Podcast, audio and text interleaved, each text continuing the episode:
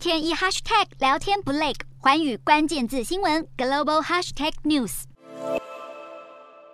全球通膨持续恶化，为了升高对抗物价飙涨的力道，新加坡金融管理局进一步紧缩货币政策，新币应声走高。为了对抗通货膨胀，新加坡自从去年十月开始，已经连续四次的收紧货币政策，主要就是来减缓经济的成长，确保物价的稳定。贸易依存度相当高的新加坡，意外容许新币对贸易伙伴货币进一步升值，就是想要抑制进口成本上扬的压力。不过，面对美元和欧元一度持平，日元暴跌，新加坡币虽然持续走强，却相对稳定，这又是为什么呢？尽管新加坡想要努力降低通货膨胀带来的冲击，但是全球不稳定的大环境下，效果依旧有限。新加坡金融管理局日前就调高了核心消费者物价指数今年预测水准，从原本预估的二点五趴至三点五趴，调高至三趴至四趴。而随着物价飙涨，新加坡的零售景气也受到影响。全球央行在疫情期间曾经宽松过头，如今各界又担心央行最终可能升息过当。新加坡金管局如今的每一个决定可以说是牵一发动全身，